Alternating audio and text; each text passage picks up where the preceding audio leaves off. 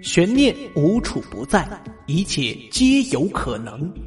世事如棋，人情冷暖，抽丝剥茧下被还原的事实真相。虚无缥缈，另一个王国中体验深度战力。欢迎您收听《莫说鬼话之悬疑篇》，让我们共赴五星级的悬疑盛宴吧。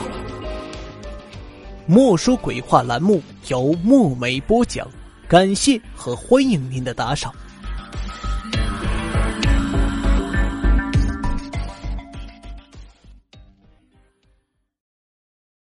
这个故事的名字叫《谜案惊情》。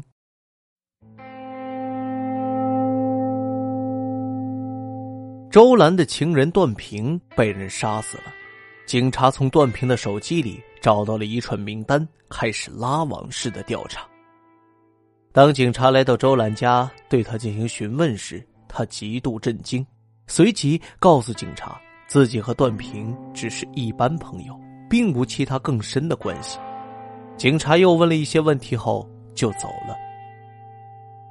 警察走后，周兰的神情就有些恍惚，他想起了那个躺在自己怀里的年轻男人，眼泪不禁流了下来。周兰和丈夫孔天隐。结婚近十年，却一直没有孩子。孔天隐是一家国营罐头厂的销售科长，经常在外出差，今晚又到厂里开会去了。也许就是因为耐不住没有孩子的寂寞，周兰才和段平坠入了情网。周兰家是在一栋居民楼的一楼，这天深夜，他还沉浸在对段平的思念中，晚饭也没吃。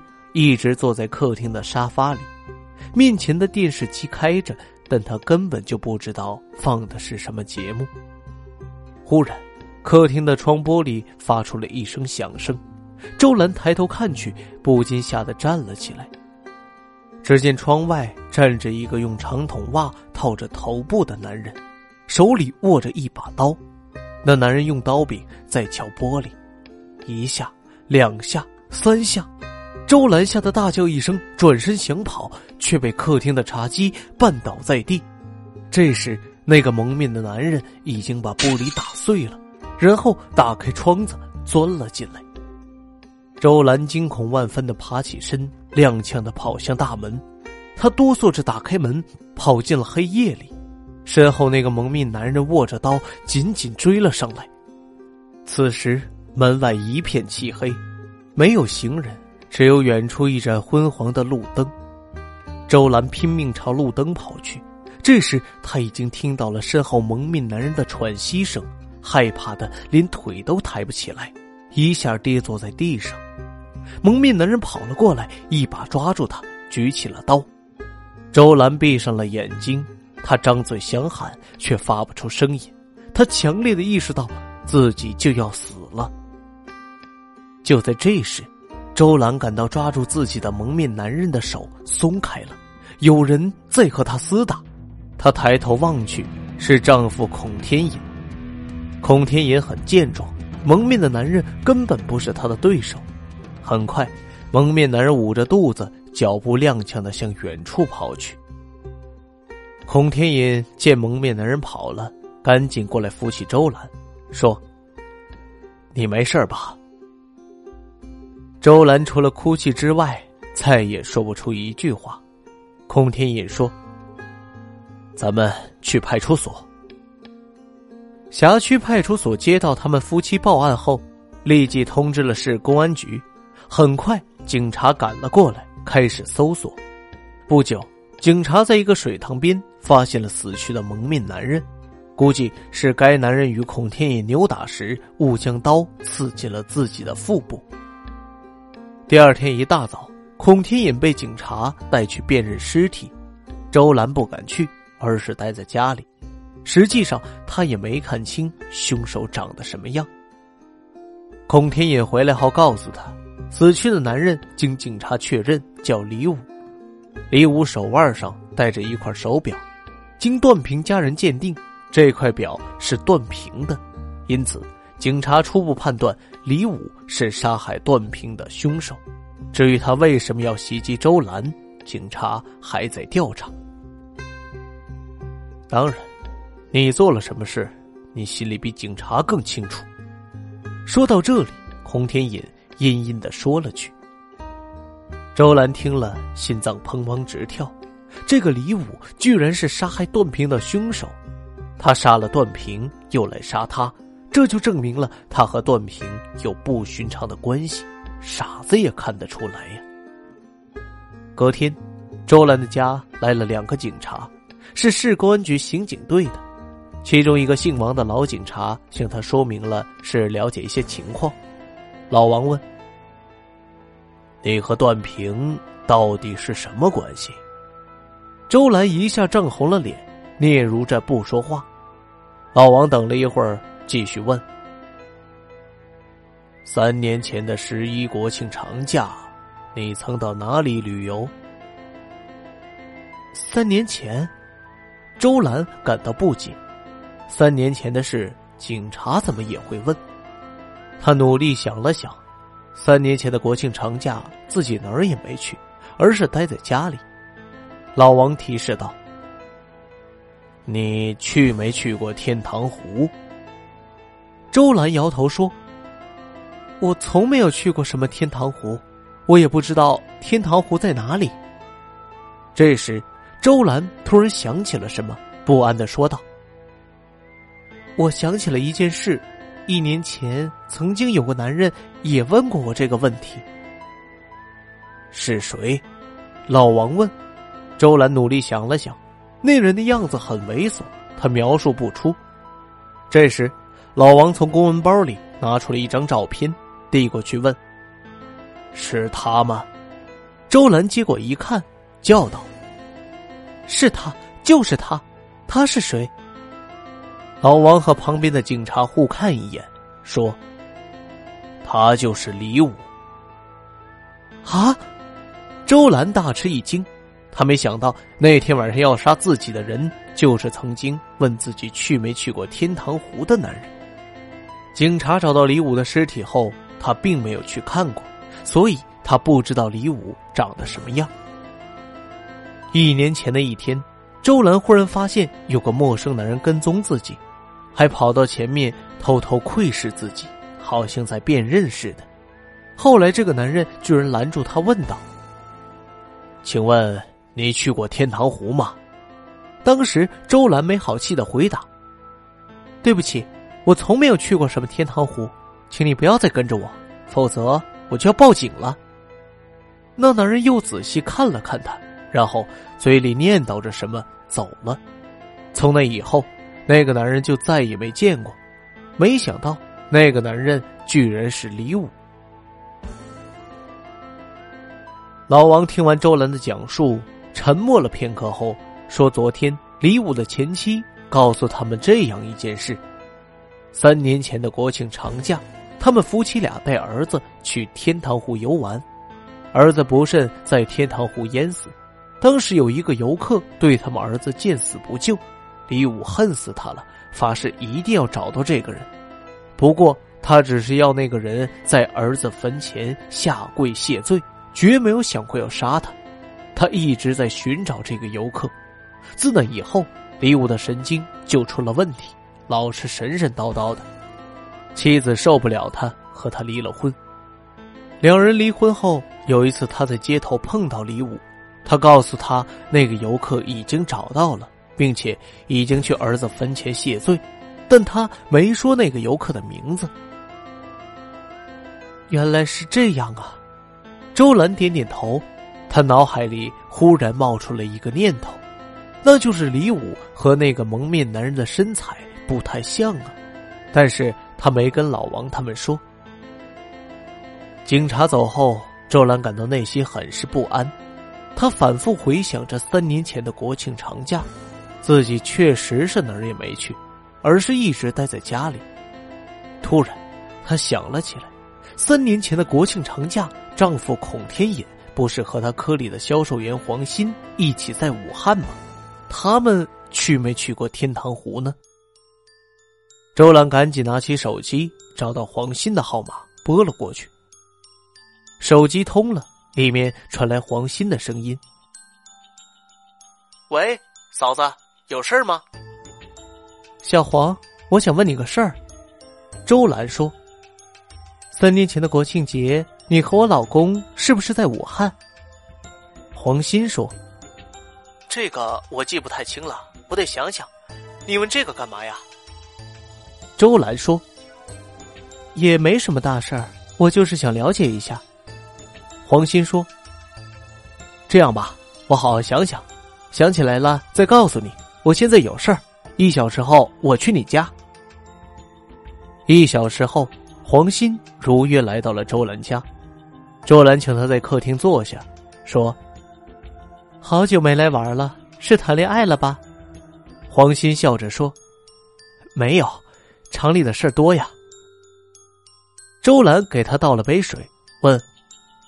我想问一下，三年前的国庆节，你和我老公是在武汉吗？黄鑫说：“呃，我想起来了，三年前的国庆节，我和孔科长确实在武汉要账。”周兰说：“当时国庆长假中，你们去没去过天堂湖游玩啊？”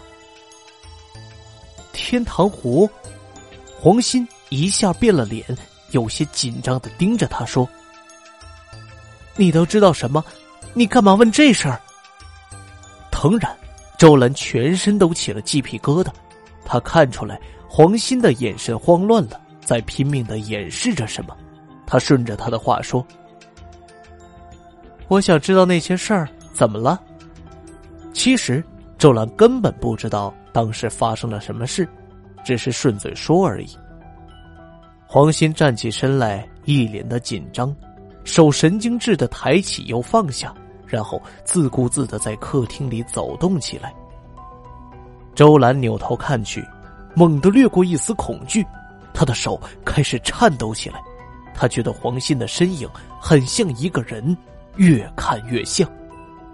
就在这时，门被推开了，孔天隐走了进来。黄鑫见到他，就像等到了救星一般。孔天隐奇怪的问道。你怎么在这里？黄鑫有些结巴的说道：“嫂嫂子打电话问我，咱俩三年前国庆节在哪儿，还问我俩是不是去了天堂湖。”滚！孔天隐怒吼道。黄鑫有些狼狈的往门外走去。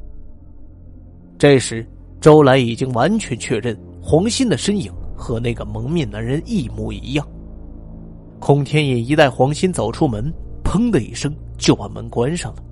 周兰扭头一看，只见孔天隐正表情凝重的望着自己。孔天隐默默走过来，在周兰对面的沙发上坐下。周兰盯着他说：“三年前的国庆长假，你去过天堂湖，对吧？”孔天隐点了点头说：“你都知道了。”周兰说：“当然，不过还是你自己说吧。”“哼，好吧，我都告诉你。”孔天隐点燃了一根烟，开始慢慢的说了起来。原来他和科里的黄鑫是同性恋，三年前的国庆节，两人一起到武汉要账，因为国庆节放长假，两人便到天堂湖游玩。那天。两人在湖边散步，正巧碰上一个孩子落入湖中，但两人没有跳水救人，而是匆匆离开了。因为当时黄鑫是一副女人打扮，两人害怕关系败露。没想到两年后，一个男人找到了他，这个男人就是那个落水孩子的父亲李武。李武当时无意间拍到了他们俩的照片，并且把照片拿了出来。他看到自己和黄鑫的合影，黄鑫穿着女装，这也是李武一直没有找到黄鑫的原因。他害怕的不得了，生怕自己同性恋的事被曝光，于是问李武有什么条件。李武说：“只要他去儿子的坟前下跪悔罪就行了。”于是他妥协了。不久，他发现了妻子周兰和段平的私情。这是他绝对不能容忍的，他决定去找段平，让他不要再和周兰来往。没想到两人见面起了争执，打斗了起来，结果他失手用一把水果刀刺死了段平。那一瞬间，他愣住了。他没想过杀人，可现在却偏偏杀了人。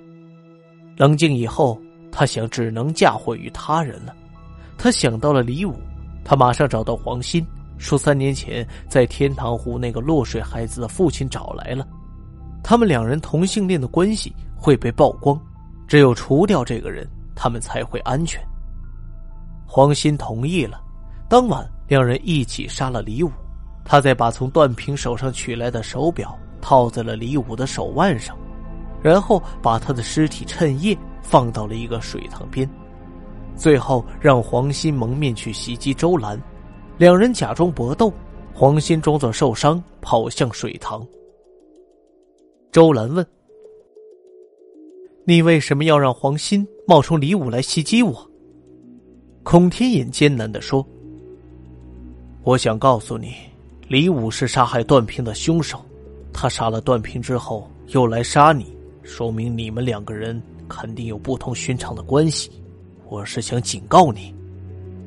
听完孔天隐的话，周兰感到一阵恶心，跑到卫生间开始呕吐。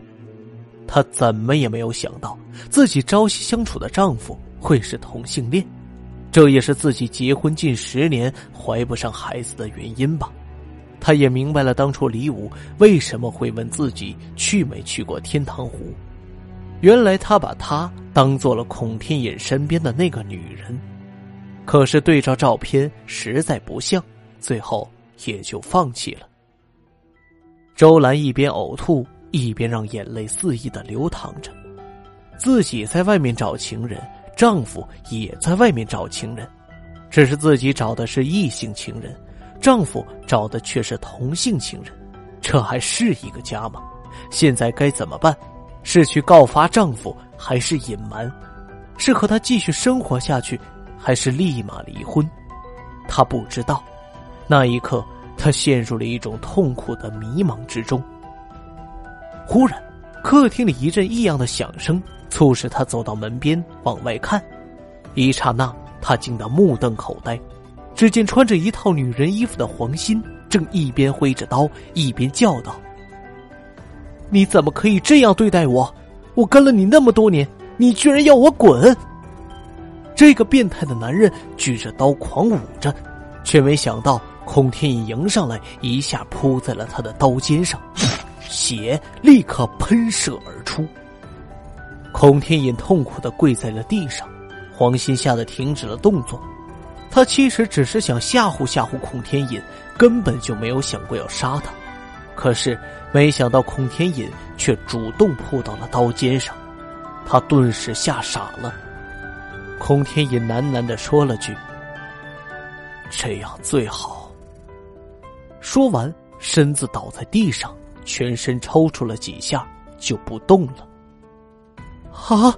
我杀了他！我怎么会杀了他？黄鑫捂着嘴，惊恐的叫着，随即转身疯了一样跑出门去。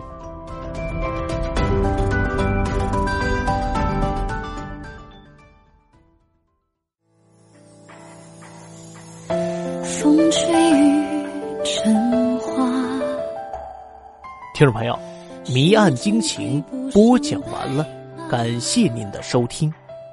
如果您喜欢这一栏目，欢迎您的打赏，墨梅个人微信号有声墨梅听书拼音首字母，有声墨梅听书拼音首字母，感谢您的打赏，下一期节目我们再会。眼泪被岁月蒸发，这条路上的你我他，有谁明？